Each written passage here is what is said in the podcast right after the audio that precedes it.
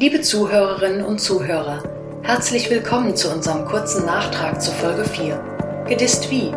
Bildungsungleichheit in Deutschland. Wie immer mit Dr. Lydia Repke und Dr. Sophie Zervus. Hallo liebe Faktenfreunde, hallo Sophie, da sind wir noch mal kurz mit einem Nachtrag zur Folge Gedisst wie, diesmal mit dem Untertitel Das Eichhörnchen im Faktendickicht. Hallo Lydia, Herzlich willkommen, liebe Faktenfreunde.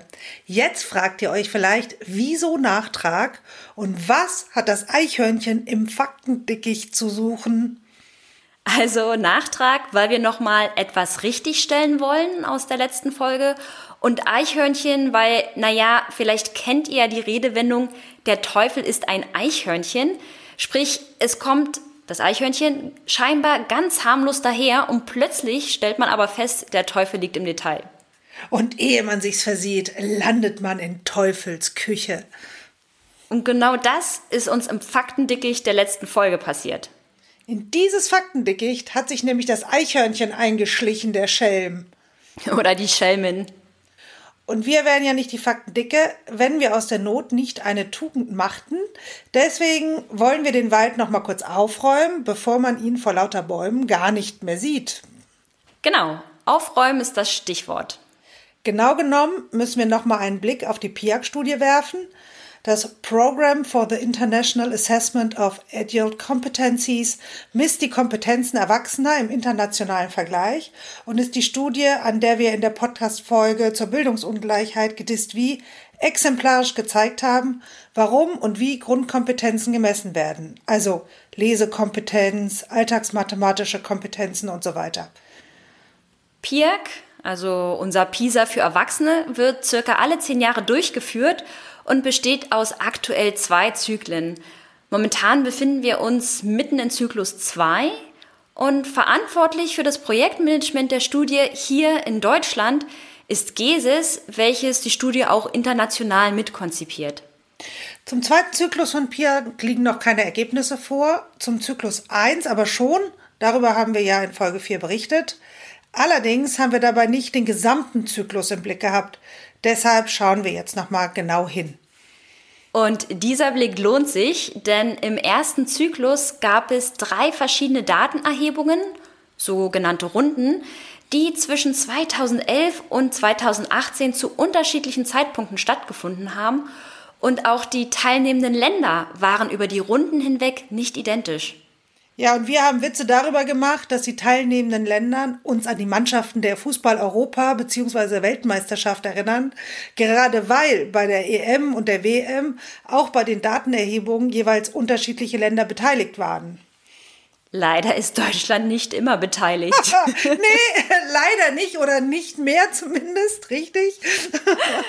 ja, je nachdem, ob man sich also bei der Beschreibung der Ergebnisse auf den gesamten Zyklus oder auf einzelne Runden eines Zyklus bezieht, ändern sich die teilnehmenden Länder. Es sind also mal mehr oder weniger beziehungsweise ganz andere Länder. Und damit ändert sich nicht nur der Durchschnitt, sondern logischerweise auch die Position, die Deutschland im internationalen Vergleich innehat. Wie du sagst, die Teilnahme unterschiedlicher Länder in den Runden hat einen maßgeblichen Einfluss auf den Mittelwert, das heißt auf den statistischen Durchschnittswert in der Gesamtbetrachtung. Es ist also entscheidend, was man womit vergleicht. Für jede Runde kann man einen Durchschnittswert für die einzelnen Kompetenzen berechnen. Das kann man natürlich auch für den gesamten Zyklus machen und je nachdem, was man sich ansieht, ist dann auch die Position Deutschlands im Ländervergleich anders. Wenn man nämlich alle drei Runden mit einbezieht, also den gesamten Zyklus, dann sinkt der Durchschnittswert für die einzelnen Kompetenzen halt im Vergleich zur Runde 1 und damit liegt Deutschland im Zyklus 1 auch signifikant über dem OECD-Durchschnittswert in allen Kompetenzen. Ah, wie beruhigend. Dann sind wir ja gar nicht so durchschnittlich, wie wir gedacht haben signifikant überdurchschnittlich, das fühlt sich gleich viel besser an und tröstet ein bisschen über das Ausscheiden in der EM hinweg.